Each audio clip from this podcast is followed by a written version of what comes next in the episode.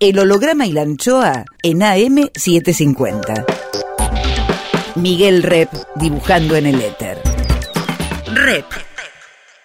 Mi búsqueda de elegir diferentes profesiones era como responder a esa necesidad que tenía de decir algo, que tenía algo para decir, y sentía que esa era mi misión, como la de mi padre y su labor que tuvo un profundo compromiso social.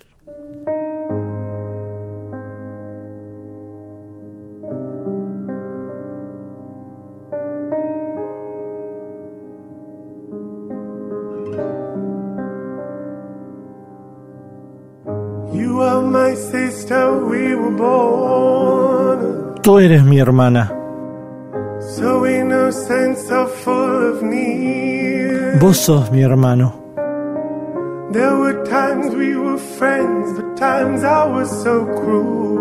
Vos estás próximo, aunque lejos estás. ¿A cuántos kilómetros estás? El holograma y la anchoa. Mi nombre es Miguel Rep.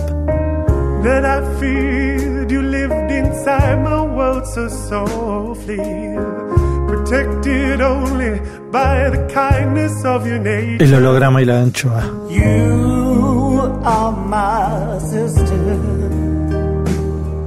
And I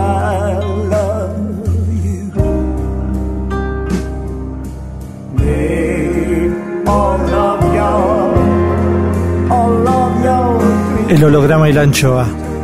Ustedes son mis hermanos.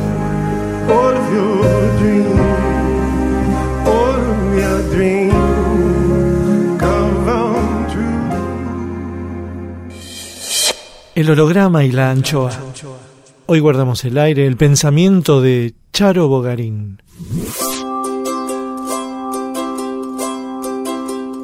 Ella viene del fondo de su tierra su voz sale con raíz y florece.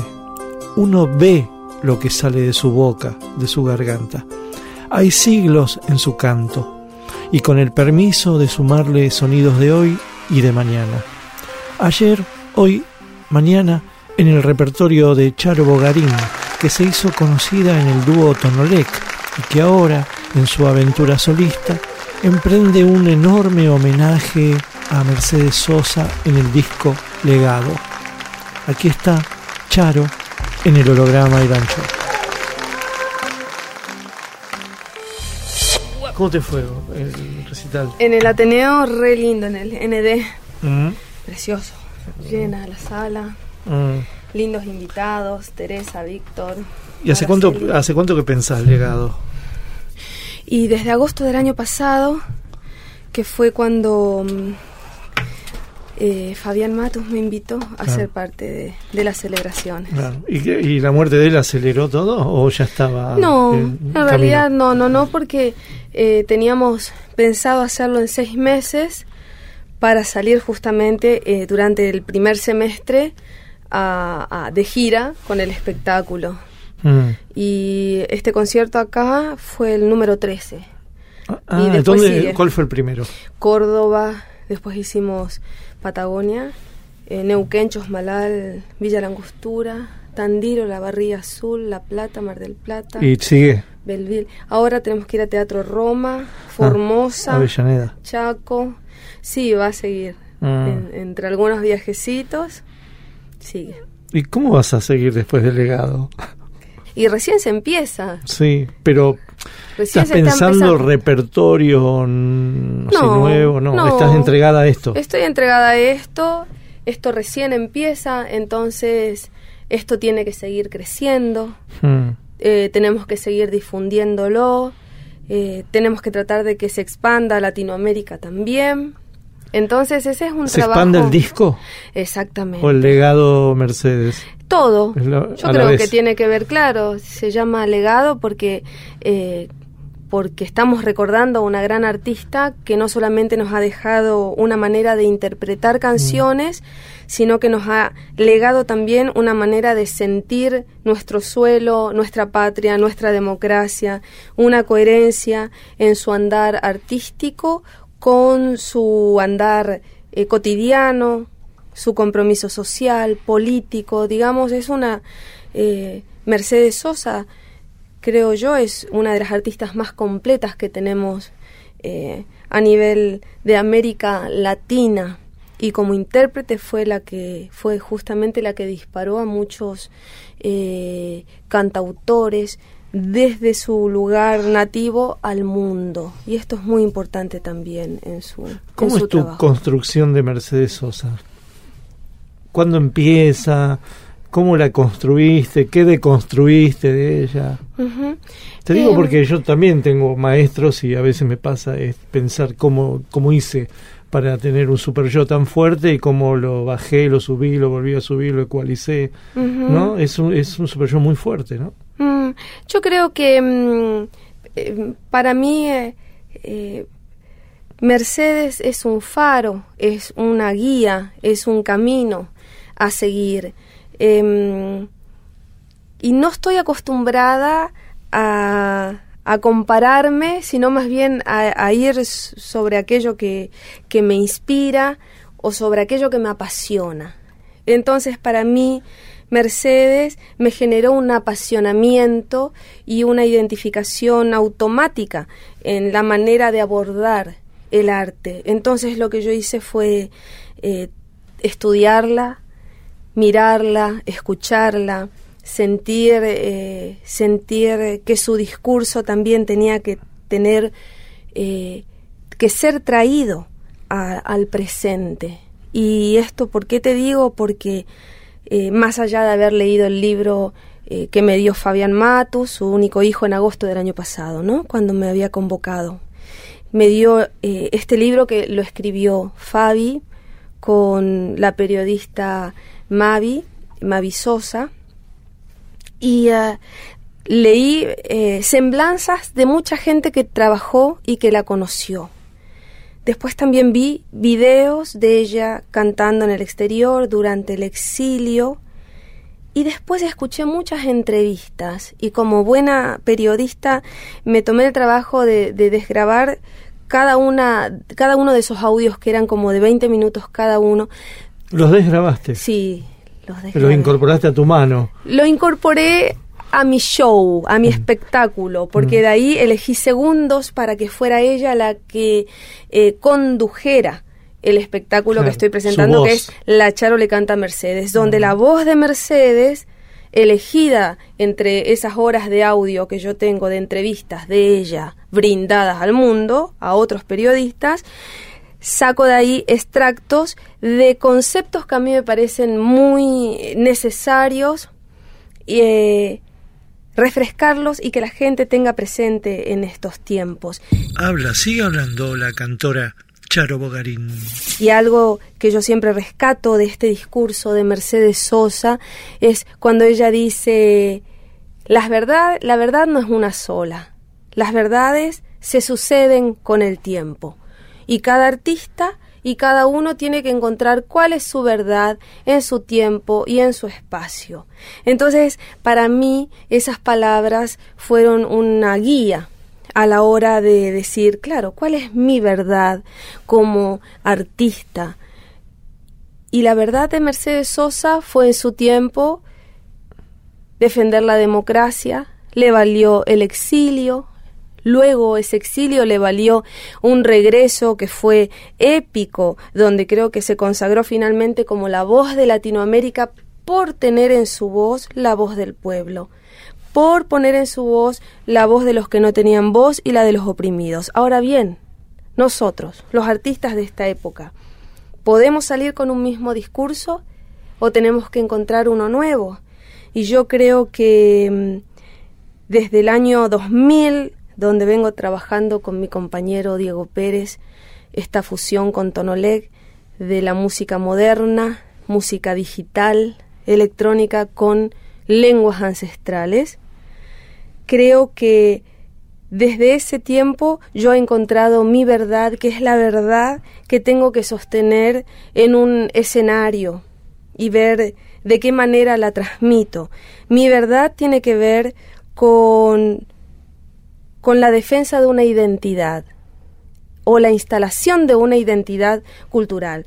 o el refuerzo de que en la sociedad y en nuestro tejido social eh, finalmente sintamos todas las sangres que tenemos, todos los colores que llevamos y sobre todo sintamos orgullo de ser quienes somos. ¿Y vos te diste cuenta de tu verdad a partir de lo que de las palabras de Mercedes? No, me di cuenta, me di cuenta de que de que Mercedes eh, tenía la posta cuando estaba diciendo esto, simplemente, ¿no? Mm. Una gran filósofa. Pero vos ya habías pensado eso?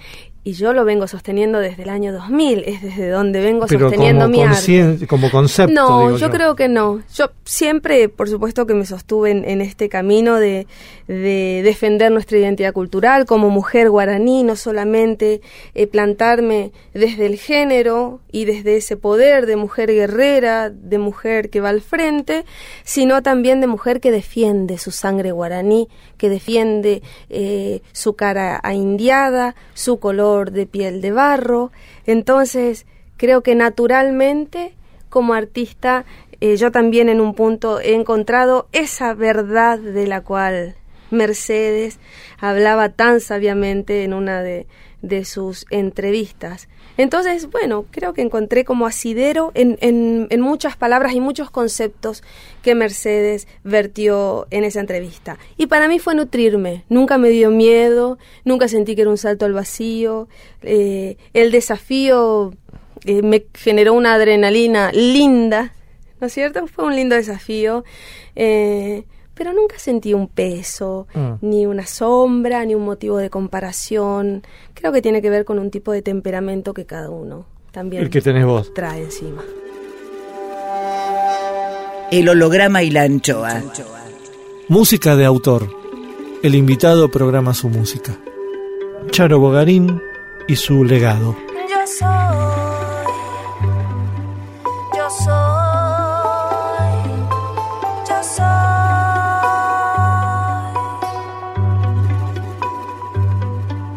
Soy agua, playa, cielo, casa, planta. Soy mar Atlántico, viento y América. Soy un montón de cosas santas. Mezcladas con cosas humanas. ¿Cómo te explico? Cosas mundanas.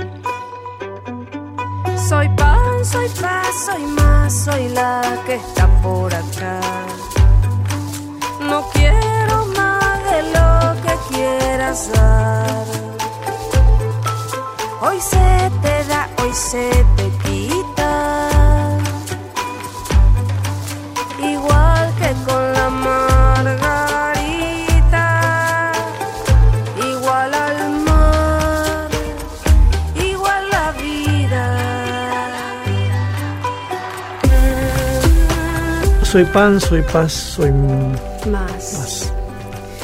Bueno, esta canción creo que es eh, una canción emblemática y sobre todo del regreso de Mercedes aquí a la Argentina, luego de su exilio.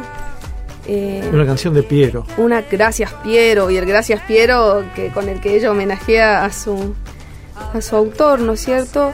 Y em, tenía que estar para mí porque es impresionante como muchas generaciones tenemos en nuestra cabeza esa canción. Y es la canción que corea el público cuando yo la canto durante el espectáculo, junto con la masa. La masa también es otro momento así muy fuerte. Pero soy pan, soy paz, soy más. Cuando dice, vamos, decime, contame todo lo que a vos te está pasando ahora. Y una canción actual aparte. Porque habla de sacarlo todo afuera, de contar lo que nos está pasando, de no quedarse callados, en una época en donde se nos intentó transmitir, sobre todo a los artistas, que no nos metamos en cuestiones sociales o políticas. Entonces ahí es donde yo te digo, la palabra tiene peso. El compromiso de la negra con lo social y político está todo el tiempo de relieve en este disco y durante el espectáculo. Tiene que ver con el repertorio que elegiste, claro. Exactamente. La palabra y el compromiso. Exactamente. Y, mm. estás, estás hablando de un sentir de un pueblo. Hmm. Rep sigue en AM750. El recepcionista de arriba. Oh my God. Juicio al invitado. Como todos sabemos, está científicamente comprobado que cuando morimos subimos al cielo, nos reciben para testearnos en el juicio final. Todo lo que hicimos, deshicimos y omitimos en vida es examinado por un barbudo con alas llamado el recepcionista de arriba, quien juzga si somos recibidos en el paraíso, nos penitencian para guardar en el purgatorio o nos destinan forever al infierno. Nubes, leve viento, ausencia de olores. Examen, examen, examen más. Cuadrito 1. El recepcionista de arriba recibe a Charo Bogarín. Bogarín. Comienza el interrogatorio. ¿Qué instancia prefiere para su eternidad? ¿Purgatorio, paraíso o infierno? Ah, paraíso. ¿Y qué cree merecer viendo su vida vivida para atrás? Paraíso. ¿A qué persona le dio un abrazo, un beso, saludó y ahora que ve la foto se arrepiente? Upa. Eh, no. No, no, no me arrepiento. No me arrepiento de haber dado besos ni abrazos para nada. ¿A quién quiere saludar, abrazar, conocer si pasa el paraíso? Uy, Quisiera, bueno, Mercedes me gustaría saludarla, seguro. Me gustaría encontrarme con Jaime Torres, también seguro. Y me gustaría que en esa reunión estuviera mi tatarabuelo guaraní y mi papá desaparecido. Eso sería precioso, tenerlos ahí juntitos. El recepcionista de arriba. Arriba. Rep. Rep. En AM 750. Argentinos por Jorge Tanure. Por fin había conseguido lo soñado, la casa con ventanales al mar, verdoso, tropical. Creyó tenerlo todo. Pero, ¿cómo podría zafar de las alertas del celular? Ojalá las noticias fueran más lentas, pensó, pero no se animó a desinstalar el programita. Antes ni nos enterábamos en el blanco y negro de las cosas, siguió rumiando. Su vecino, rastrillo en mano, le hizo señas. Resulta que conversando se dieron cuenta de que eran de barrios cercanos y ahora están ambos a cuatro mil y pico de kilómetros. La política, comer y hablar del laburo, de guita, de fútbol, nunca de arte, de música, de la vida. ¿Qué tendrá esa Argentina suya que visita cada tanto? Es siempre la misma trampa de creer perderse algo por el hecho de no estar ahí. Pedazo de mapa narcisista. ese pueblo que siempre logra llamar la atención de todos desde el lejano sur de la tierra, siempre queriendo destacarse aunque no tenga tantas figuras, encendiendo reflectores desde los bordes del absurdo. Resiste este emigrante que consiguió lo que quería. Resiste con una fuerza enorme de ser abducido por falsas ilusiones eso que puede alcanzarse y que como la reverberación de un oasis se va corriendo hacia adelante. Resiste tanto que de una vez lo logra. Nada de pasados ni terapeutas que lo entrampen. Eligió y ahora deberá aguantárselas. Argentinos, por Jorge Tanure. Siga los textos de Tanure en www.jorgetanure.blogspot.com Miguel Rep dibujando en el éter. El holograma y la anchoa. Seguimos con, con la música Charo Bogarín, autora del disco Legado. Cuando pensás en un ritmo que, que sea más contemporáneo a estas eh, melodías, a estas canciones, incluso las tobas, ¿no? ¿Siempre pensás como más acelerado el ritmo? No, todo lo contrario. Ah. Lo pensás más ralentado. Más ralentado, exactamente. Lo contrario a lo que es subdividir un tiempo. Eh, eh usás eh, musicalmente redondas, ¿no es cierto? Es que son los tiempos más, en vez de hacer ta ta ta ta ta ta ta, haces ta ta, ta. Entonces, eso te genera otro clima, como de mm. pesadumbre, el que recién decías vos. Portiller. Eso, que es un clima más de película. Mm. Es como, viste, cuando te dicen... Más clima, más Más ambiental, más atmosférico, más paisajista. Sí. Yo creo que eso... Ves color. Ves paisaje. Mm. Ves, ves color, ves aromas, ves, ves fauna, ves flora.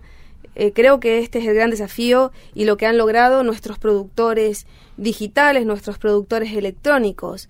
Ya han tenido una lectura propia y no europea y no de otro continente, sino bien latinoamericana de cómo hacer un sonido electrónico que suene de acá. Porque cuando uno piensa electrónicos, piensa en más acelerado, más mm, marchoso, más... Si vos decís electrónico cuando te vas a las discos y te ponen punch, punch, punch, pum, sí, pero no es el tipo de electrónica que a nivel europeo, por ejemplo, maneja Björk, mm. o maneja Air de Francia, o maneja Krasberg, o maneja Orbital. Hay muchos ejemplos de electrónica europea que mm. son en sí los padres de la electrónica que no tienen el, el, punch pun incorporado. Eso es como una lectura... Mm, sí, de ácido de ahora, sí. De ahora, de antes, claro, es una lectura más, digamos, pero pero pero yo me refiero a, captar las nuevas generaciones porque vos misma dijiste eso. Creo que tiene que ver con el sonido y no con, con el ritmo acelerado. Ah, creo que tiene que Querés ver hipnotizar con, el sonido y no con el ritmo acelerado sí yo quiero hipnotizar con la voz mm, básicamente mm. el sonido es lo que acompaña y creo que la voz siempre es protagonista en este tipo de, de propuestas ¿por qué? porque la voz tiene un qué decir porque acá se está tratando de poner en valor un mensaje, ah. porque acá se está poniendo peso en la palabra. Epa, y ese es mi celular. entonces, si vos pones peso en la palabra, entonces es la palabra la que transita y lo demás es un paisaje sonoro.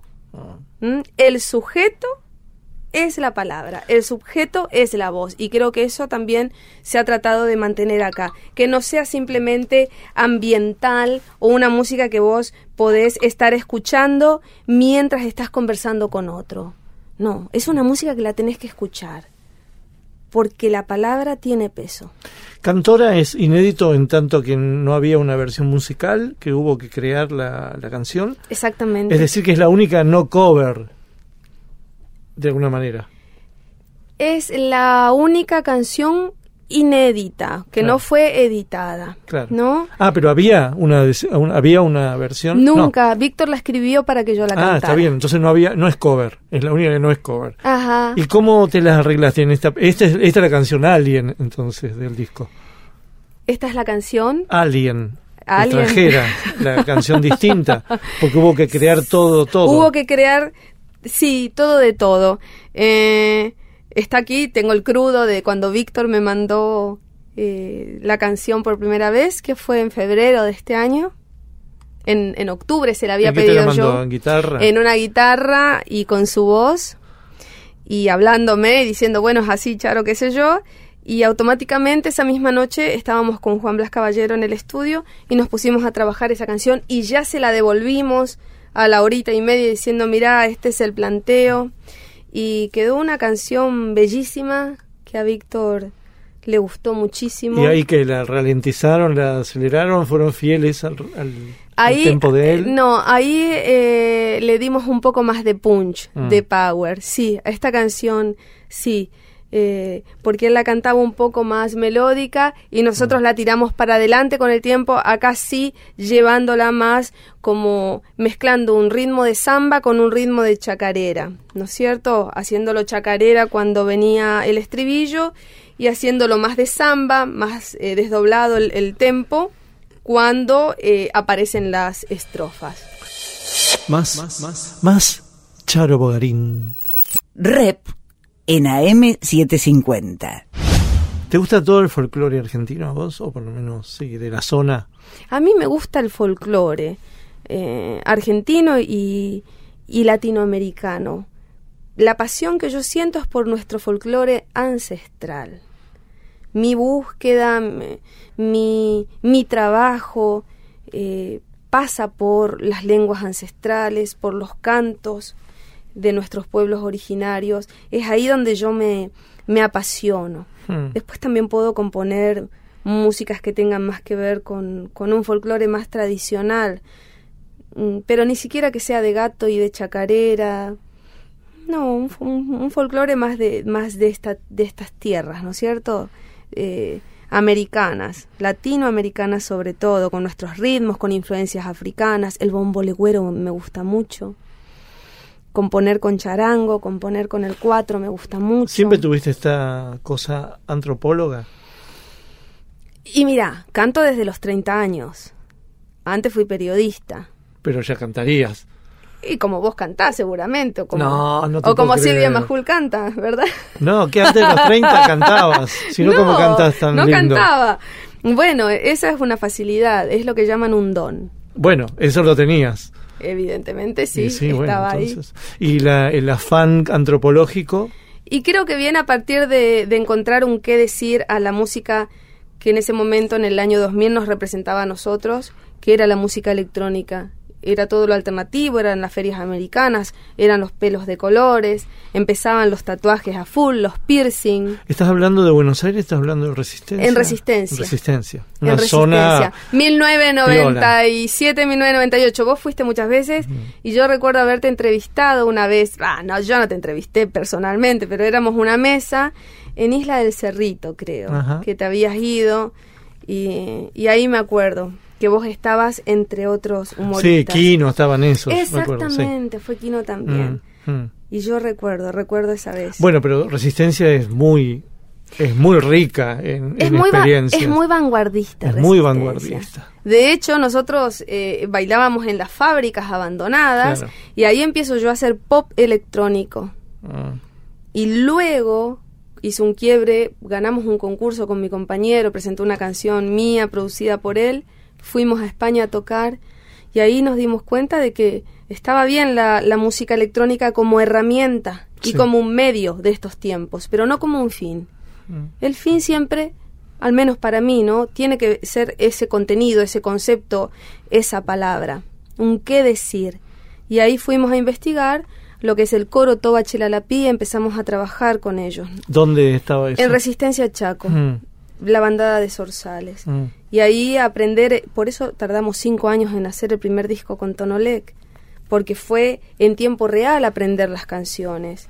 Nada de un librito, no había nada escrito. Después mm. yo como periodista hago una bajada y en todos nuestros discos están los cantos que versionamos ancestrales en el primero y después ya los cantos que yo empiezo a escribir en lengua com o en lengua guaraní. Esto tiene que ver con la formación de periodista, creo yo. Bueno, más que antropológica, periodística. Sí, y como, como acá ha dicho la prensa, es un camino casi antropológico, sí es lo que hace un etnomusicólogo. Bueno, yo lo hago de manera criolla, mm. sin haber estudiado en una escuela, como hago de manera criolla al cantar, mm. sin una formación de escuela. Ok. ¿Y qué te pasa con la música de la Mesopotamia, digamos, el, el chamamé, la guaraña, no sé, esa, esa música, ¿qué te pasa a vos? Y me encanta, me encanta, bueno, me encanta Teresa, me encanta Ramón Ayala. Mm. Eh, tiene que ver con mi infancia, tiene que ver un kilómetro once, ¿no? Con mi abuela. Son esos recuerdos, son como esos olores, esos paisajes que te llevan a una etapa de tu vida. Y esa etapa fue mi infancia, como en Clorinda, ¿no? Yo nací en Clorinda Formosa y siempre hablo como del realismo mágico eh, en el que yo viví. Y hablo también de un realismo mágico porque mi padre es desaparecido. Entonces yo a su vez estaba con tres años, cuatro, cinco años, eh, viviendo las siestas clorindenses, la sombra del gomero, las leyendas del pombero, de la pora, todo eso en una burbuja, mientras mi madre estaba buscando desesperada a mi padre, porque había desaparecido. Ah. Entonces, eso Estaba preservadita, pero había un drama. Totalmente, totalmente. En una, ¿Es zona de frontera? Claro, es la frontera con Paraguay. Claro. Por ahí se cruza por, por tierra a mm. Asunción. Zona de contrabando. Absolutamente, los bagalleros y las bagalleras, como decían, ¿no? Cuando traías los bolsos cargados de... ¿Y vos qué tenés de Paraguay? Yo tengo toda mi sangre paterna y mi abuelo que fue tatarabuelo cacique Guairaré. Ah. La sangre india viene de ahí, de esa zona del Guaira. Hmm. Nada más y nada menos.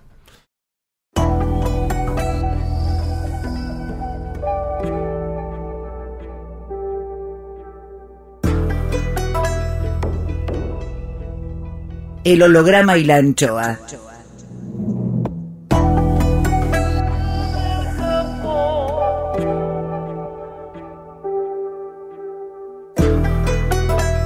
Clima musical por Charo Bogarín y su legado.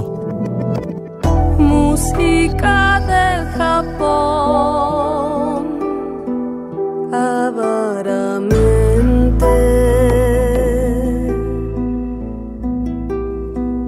De la clepsidra se desprenden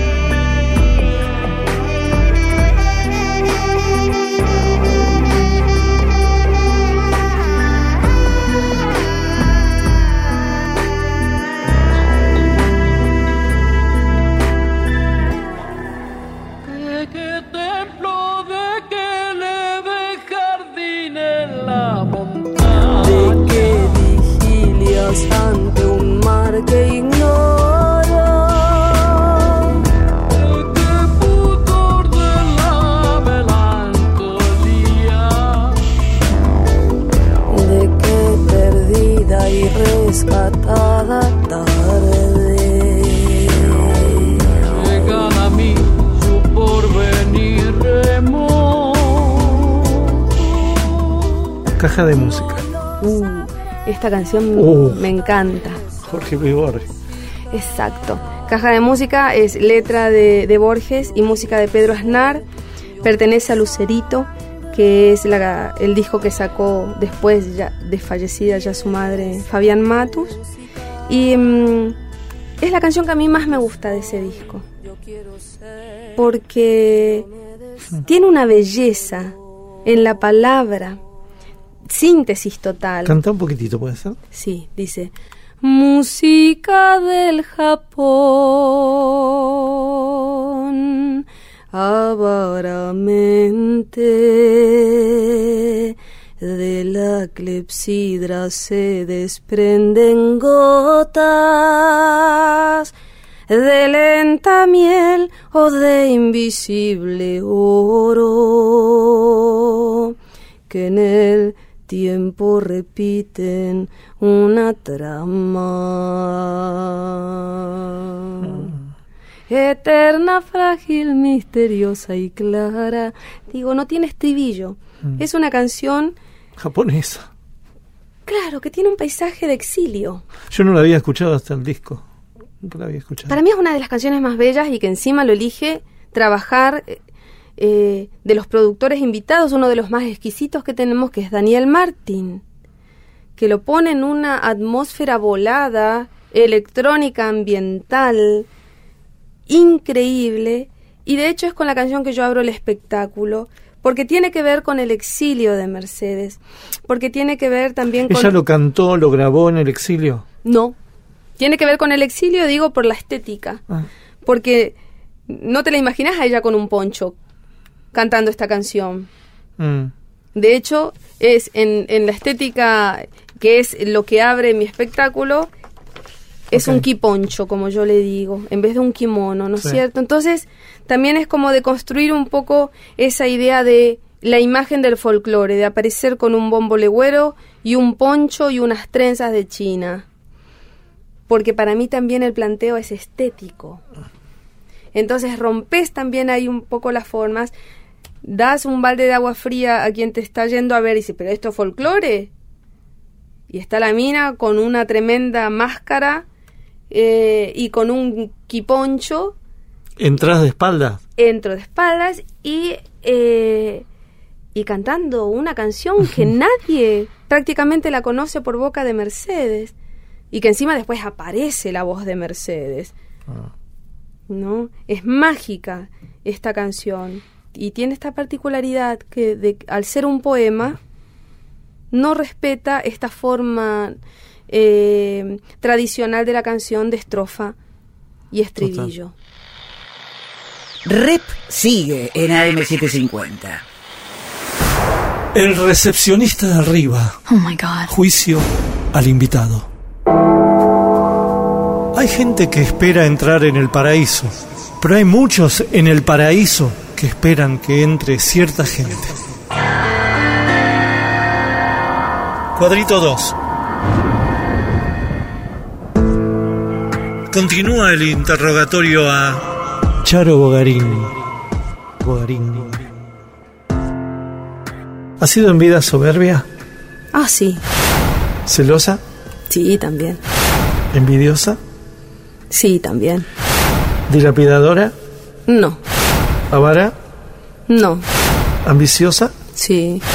¿Procrastinadora? Jamás. ¿Violenta? No. ¿Mentirosa? Un poco. ¿Racista? No. ¿Optimista? Sí. ¿Pesimista? No.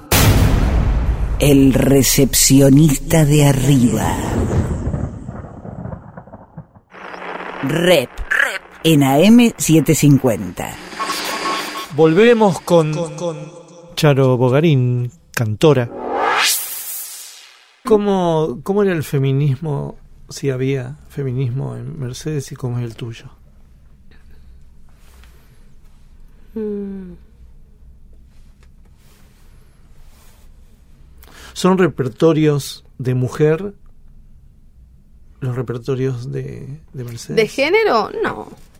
No, no, no, no, no creo. E, ella en sí es una feminista, no porque haya puesto en su palabra, quizás como se pone hoy en palabra nuestra, una defensa del género, una defensa, como es la ley de cupo, de las de la participación de mujeres en ciertos espacios y darnos cuenta de que estamos en un patriarcado y denunciar e ir contra con, con, términos de época también, que como el machirulo, el patriarcado, eh, aparece ni una menos. Ella no fue parte en sí de un movimiento feminista, pero sí fue una mujer feminista, creo yo, en el sentido de que para mí el feminismo eh, está representado por mujeres fuertes que saben ganarse un lugar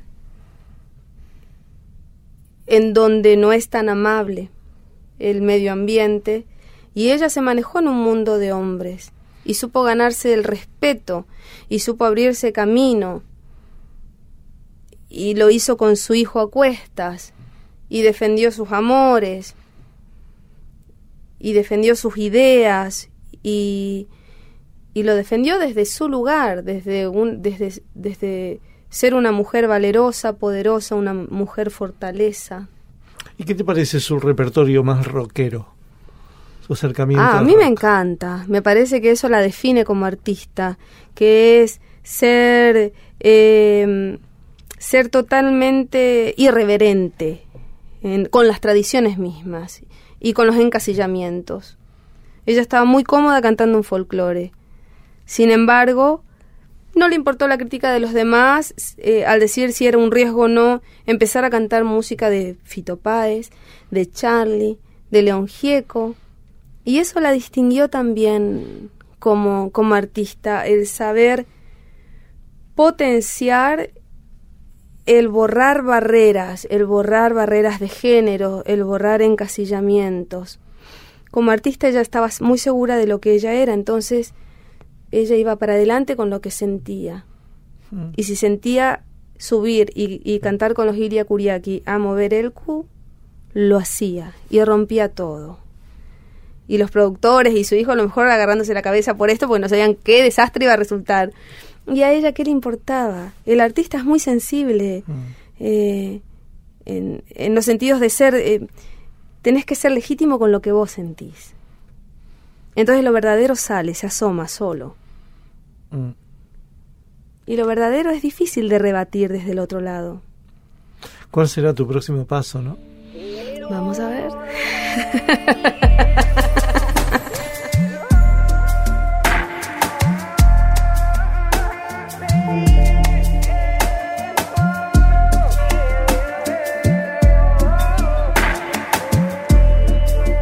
El holograma y la anchoa casi casi nada me resulta pasajero, todo prende de mis sueños y se acopla en mi espalda y así subo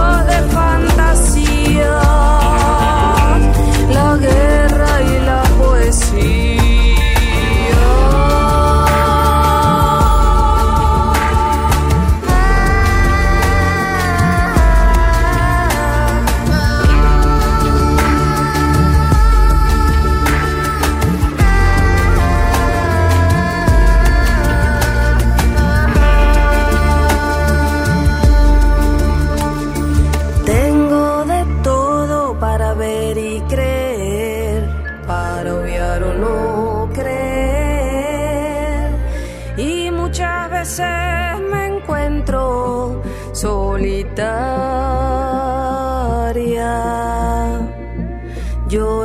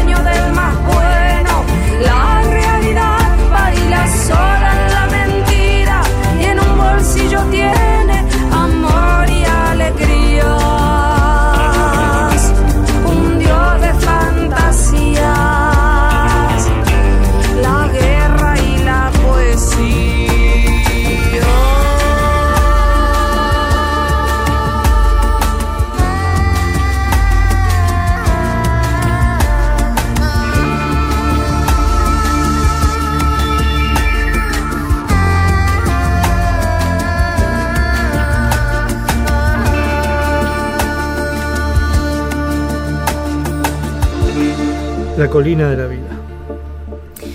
Bueno, La Colina de la Vida es una canción producida por Pedro Canale de Chancha Vía Circuito, muy conocido en, en la escena digital electrónica. Es una canción vieja ya. Es de la época de Por Sugieco. Por eso, sí, es de Ujú. 70 y pico. Y eh, bueno, en esta canción eh, de- se generó eh, una especie de conflicto. A mí me gustaba mucho la canción. Casi, casi nada, me resulta pasajero. Me parecía, mu- es una letra y La una melodía oída hace preciosa. mucho. La tengo oída desde siempre. Pero eh, de repente a mi productor no le gustaban tarururururururu, tu, tu, algo que la gente identifica mucho, Claro. que son esos vientos Sí. que aparecen, ¿no es cierto? La cuestión es que aquí el desafío fue cómo sacar algo que es un leitmotiv de la canción, Mm. que todo el mundo identifica y eh, que la canción siga teniendo fuerza y la gente la siga reconociendo, porque cuando vos hablas de la colina de la vida, creo que lo primero que se le viene a la gente es el leitmotiv de esos vientos. Vos de- Que- sí. Pero tiene una melodía muy fuerte, ¿no? Tiene una melodía muy silbable que no- a veces no necesita de eso tampoco. Es como For No One de los Beatles si sacás el oboe ese. Bueno, por ahí funciona. Sí, es que funcionó. Claro, de hecho, funciona. funcionó y estuvo fantástico porque lo lindo que encontramos en esta canción, que es la bajada que yo siempre le doy a, a mis canciones o al espectáculo, es eh, lo eh, ancestral, lo originario, el canto indio. Entonces, cuando estábamos, habíamos cantado la canción, se había planteado, y yo le digo, yo acá quiero, quiero eh, a Juan Blas Caballero, que estuvo a cargo de toda la producción, más allá de los invitados, los productores invitados, yo acá quiero poner algo indio, le digo como, como algún canto, esos que yo hago, ¿no? Que, que, que tengan una sonoridad ancestral o tribal. Entonces la Y canción... aparte tu firma, claro. Claro, es como un sello. Y ahí, entonces, esta canción empieza con una voz mía dada vuelta. Suponete que yo haya grabado. Bueno, grabamos eso a capela. Juan Blas Caballero lo dio vuelta En la cinta, digamos. en la cinta, aunque sea digital, y es lo que quedó, eh, y es lo que quedó finalmente como, como un sello distintivo en, en esta canción que yo le digo que tiene unos toques western, ¿no? Medios de, de- de el oeste, eh, que es como eh, Pedro Canale de Chancha de Circuito también. Es una sonoridad que él usa mucho, ¿no? Que te hace ver como un tipo medio texano con una con un sombrero y unas botas de víbora.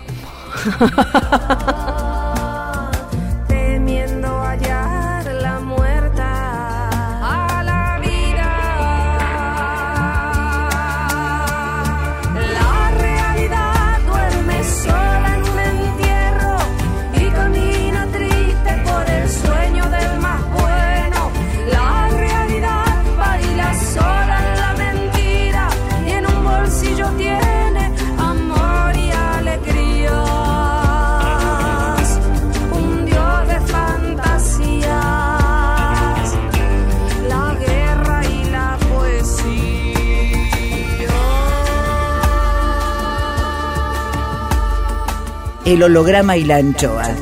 Atenti. Después del informativo viene la yapa donde el recepcionista de arriba sentencia a Charo Bogarín al purgatorio o al infierno o al limbo o a... Vaya a saber.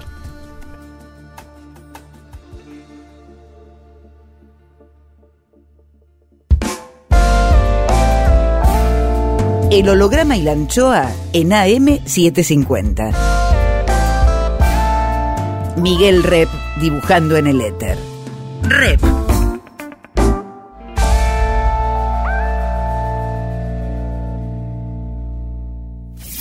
Cuadritos finales.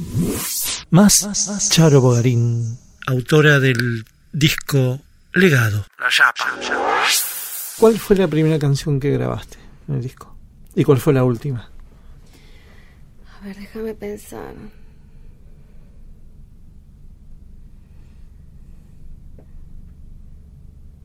La primera que volvió fue Celador de Sueños, creo. ¿Eso fue? Empezaste arriba. Sí, Celador de Sueños. Creo que fue esa. La última fue Volver a los 17. Me quedó afuera esa musiquita de Teresa Parodi porque no pudimos encontrarle la vuelta al chamamé electrónico que sonara bien. Ajá. ¿Pero nunca le pudieron encontrar? O... No nos dio el tiempo para encontrarle la vuelta. ¿Y ahora cuando sube ella, qué hace? Acústico, conmigo, porque tengo una parte en el espectáculo. ¿Pero el tema de ella? Sí, mm. sí, lo hacemos juntas, lo hicimos mm. juntas, mm. con, con una guitarra porque también un poco el, espectáculo de la Charo le canta Mercedes tiene el exilio, donde entran ciertas canciones de legado. Está así, así está Sí, por partes. El origen, donde ahí salgo yo con cantos originarios y cantos de mi autoría, y ahí es donde la invité a, a Teresa. Y luego eh, el regreso, que es donde terminamos con las más arriba. Eh, celador de sueños, Volver a los 17, Soy pan, soy paz, es el regreso. Entonces, canciones que marcan el regreso también de y que marcan una felicidad del regreso, ¿no es cierto? De, esa vuelta. ¿Vos crees que todo su regreso fue feliz?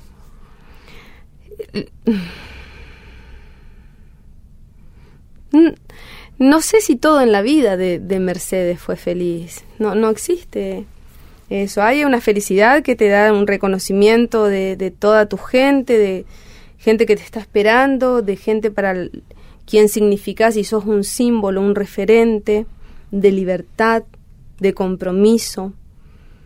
¿No? La voz del pueblo, eso es no es poca cosa y ella se dio cuenta de eso.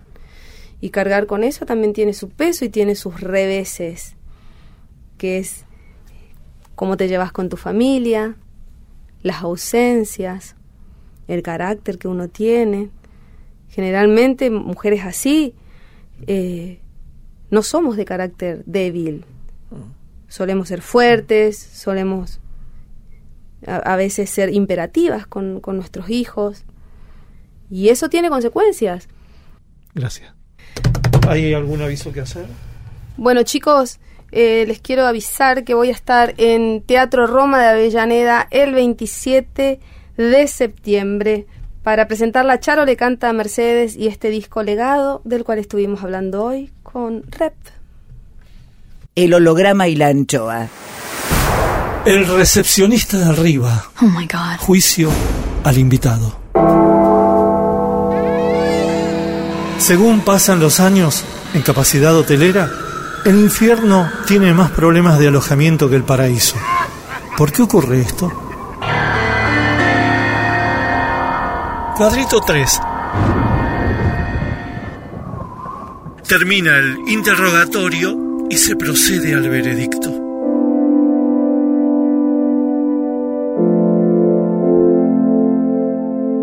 ¿Cuál fue su pecado personal preferido?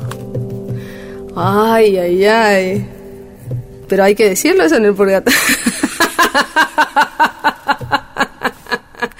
¿Cuál fue mi pecado preferido? Mm, ¿Cuál será? No sé. No sé, tengo que pensar ese. ¿Y cuál fue el pecado que no perdonó a los demás?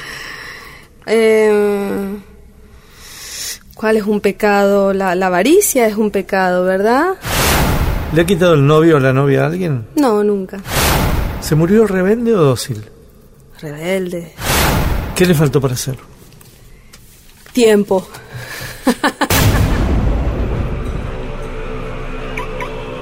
Veredicto.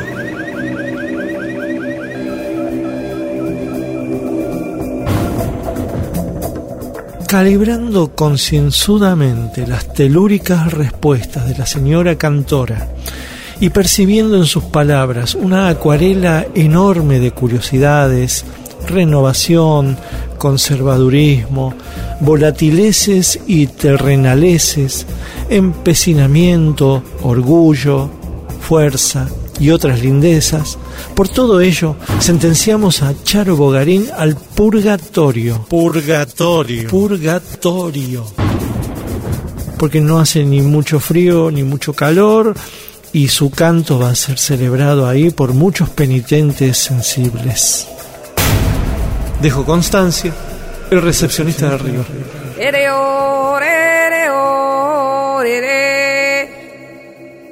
El recepcionista de arriba.